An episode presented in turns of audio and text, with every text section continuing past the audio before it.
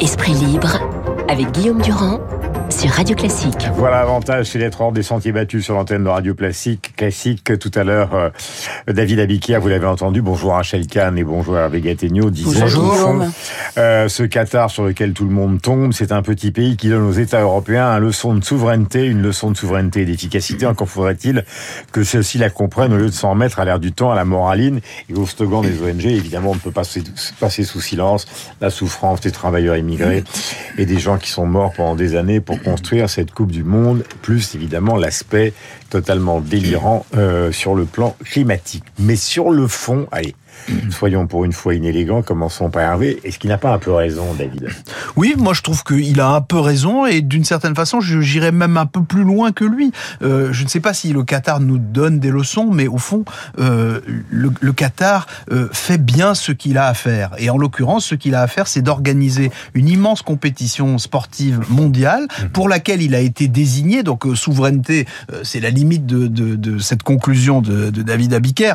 il exerce sa souveraineté une fois que le monde entier, hmm. en l'occurrence la FIFA, l'a désigné pour organiser cet événement. Et pourquoi le monde a intérêt à ce que des événements comme ça soient organisés par des pays comme le Qatar, c'est parce que euh, ça contribue à l'ouverture du monde et à l'ouverture au monde. Hmm. Moi, je suis pas malheureux de voir euh, des images. Au passage, on voit beaucoup de femmes non voilées euh, sur les images qu'on voit du, du, Qatar depuis quelques jours. ça fait réfléchir aussi par rapport à d'autres pays et notamment en Europe.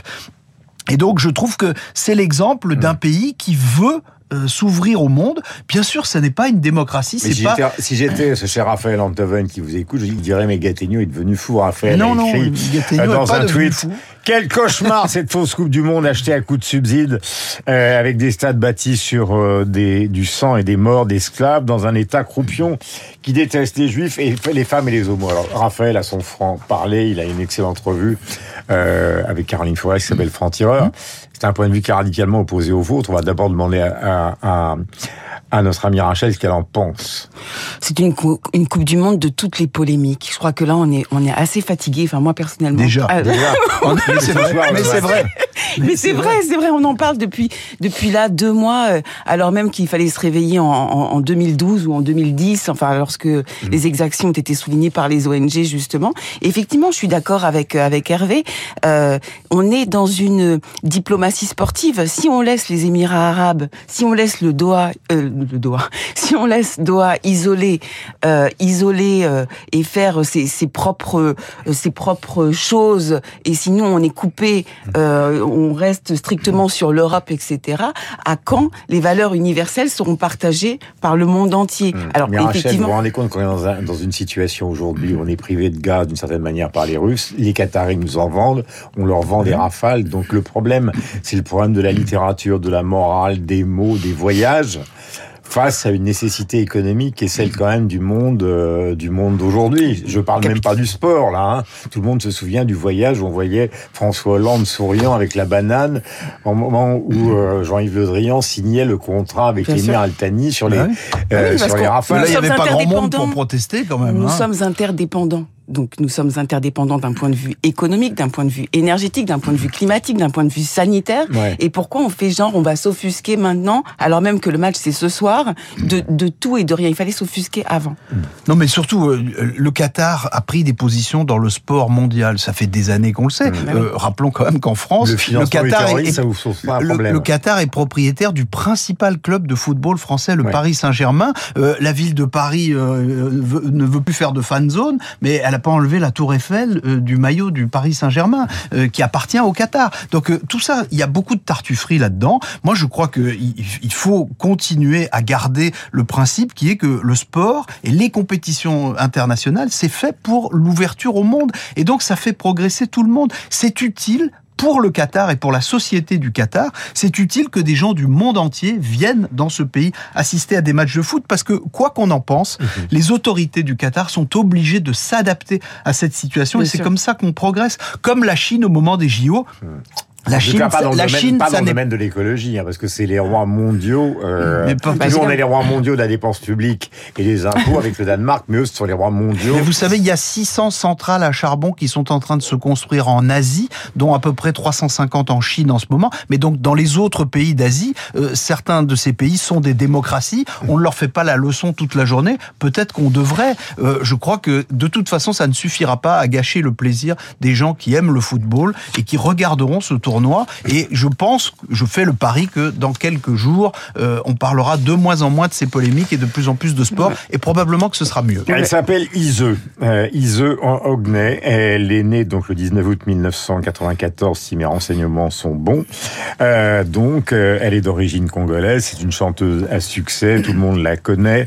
Elle a gagné une victoire euh, de la musique et à la surprise générale, le président de la République, donc Emmanuel Macron, l'a nommée lors d'un sommet de la francophonie euh, récent, marraine de la francophonie pour 2024. Quand vous avez appris ça, ma chère Rachel Kahn, vous avez fait un bond de votre magnifique maison de, de Saint-Germain. En absolument. De Saint-Germain-en-Laye, vous avez failli défoncer le plafond. Pourquoi? C'est une honte. Je pense qu'il faut d'abord rappeler ce qu'est la francophonie. La francophonie, c'est 88 pays. C'est pas une mode, la francophonie. C'est pas une tendance, la francophonie. La francophonie, c'est un outil pour répondre aux enjeux d'aujourd'hui et de 400 demain. millions de personnes à peu près dans 400 le monde. millions de personnes. On sait aussi qu'en Oui. 2050, avec la démographie, euh, il y aura euh, cinq- 750 millions de personnes. En 2065, 1 milliard de personnes qui parleront français. pourquoi la honte? Euh, Alors, j'explique juste parce que c'est un enjeu majeur. Donc, il faut quelqu'un de calibré pour être marraine de la francophonie, à mon sens. Euh, sur les- questions climatiques, de démocratie, de commerce, de santé, d'éducation, le premier réseau mondial d'éducation euh, scolaire.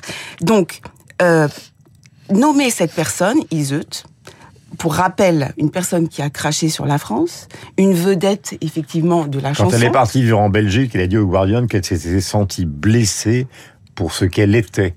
Euh, la raison pour laquelle donc elle a, elle a, elle a quitté le pays pour aller en Belgique. Exactement. Donc, qui dénonce donc euh, la Encore France. faut-il savoir les véritables motivations pour lesquelles ça c'est ce qu'elle dit. mais enfin. Ah oui, bon, euh, surtout c'est une vedette qui chante en franglais. Elle est tom- tombée amoureuse d'un bad boy. Alors donc je sais pas pour défendre la francophonie euh, ce qu'il faut faire, cracher sur la France. Hmm. Et dans cette victimocratie finalement, qui est valorisée pour avoir au fond euh, rayé nos valeurs fondamentales d'unité de réparation. Je, je ne vais, je ne vais pas vous agresser, mais cette campagne de Macron, vous la connaissez bien, puisque vous l'avez, vous l'avez faite, euh, Ah oui. vous comme journaliste ou comme, euh, euh, comme Hervé et moi, on connaît forcément le président de la République, parce que c'est notre métier de le rencontrer de temps en temps.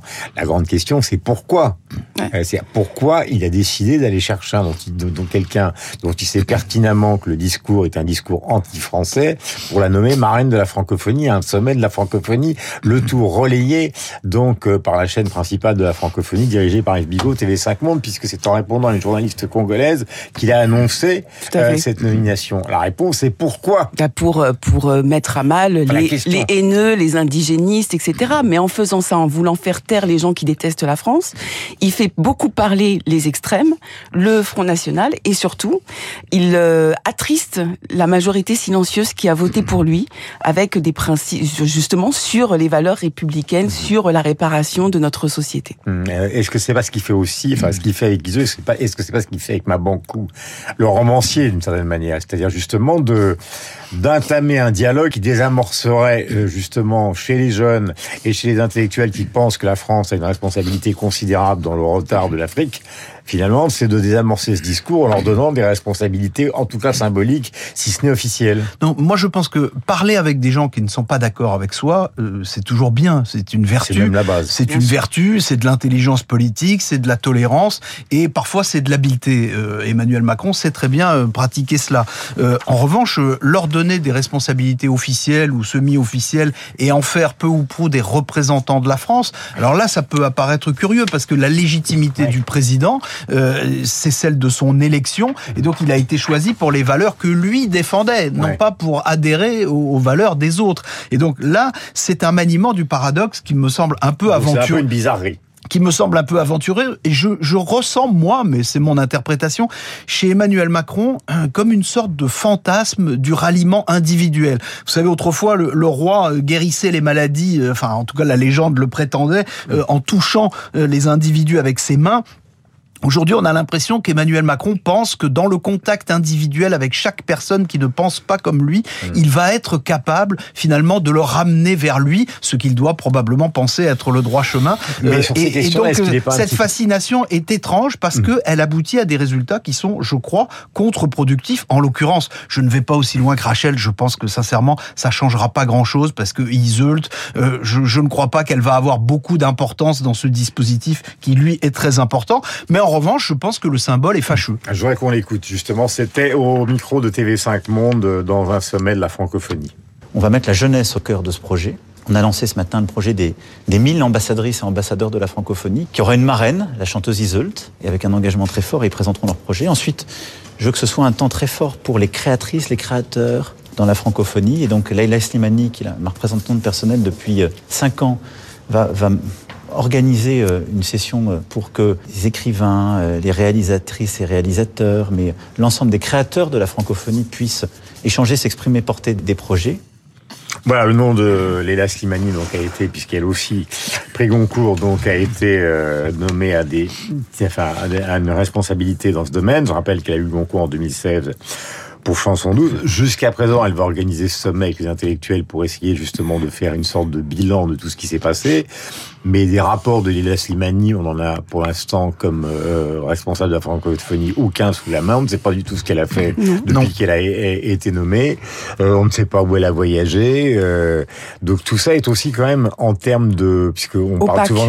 Oui, on ne sait pas très bien en fait. Oui, bah c'est opaque. Après moi, ce qui me choque là dans les propos d'Emmanuel Macron, c'est par rapport à la jeunesse. Le symbole euh, d'Iseut par rapport à cette jeunesse, on veut justement leur faire entendre ce qu'est la méritocratie, ce qu'est l'école de la République, c'est très précisément l'inverse d'Iseut. Avant, on avait des parrains et des marraines qui étaient euh, genre Manu Dibango par exemple, un rayonnement international, mmh. une exigence folle par rapport à l'art et un discours absolument fédérateur. Aujourd'hui, on a quelqu'un d'extrêmement clivant qui n'aime pas l'homme blanc de plus de 50 ans, qui n'aime pas une certaine partie de la France, qui n'aime pas les fondamentaux et qui chante en anglais et qui chante en anglais et surtout en franglais et surtout et parfois pas très compréhensible. Hein, exactement et surtout finalement là ce qui s'est passé avec cette nomination, c'est que on peut se rendre compte que finalement la victimocratie marche. Lorsque vous êtes un vous êtes nommé à euh, ce genre de choses. Hmm.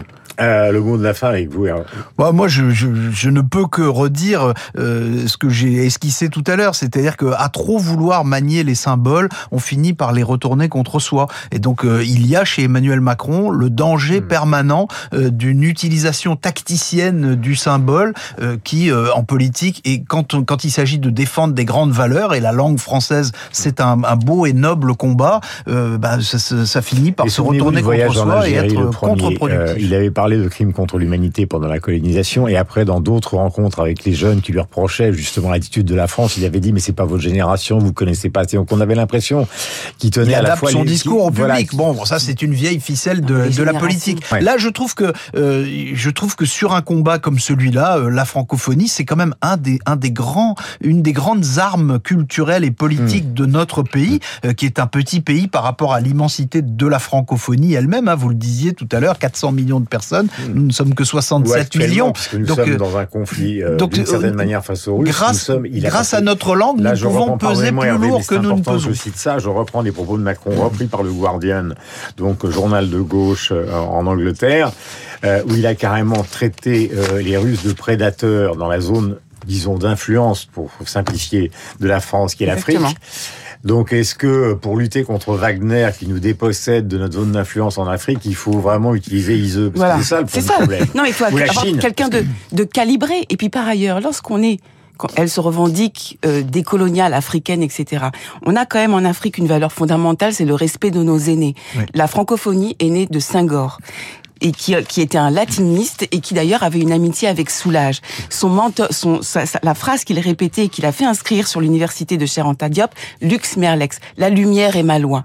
effectivement, il faut s'inscrire dans les pas de Senghor et pas de ce côté-là, diseux, qui manque véritablement de connaissances et d'éducation. Il est 8h58, merci à tous les deux. Donc sur l'antenne de Radio Classique, nous avons parlé de cette Coupe du Monde Et euh, de cette euh, nomination euh, pour euh, et dans la perspective justement d'un sommet sur la francophonie qui sera donc organisé par Leila Slimani, puisque l'objectif c'est peut-être de faire bouger les lignes sur le plan culturel. C'est l'objectif. Est-ce que ce sera la réalité? Euh, politique Nous verrons ça bien évidemment dans les semaines, dans les mois qui viennent. 8h58.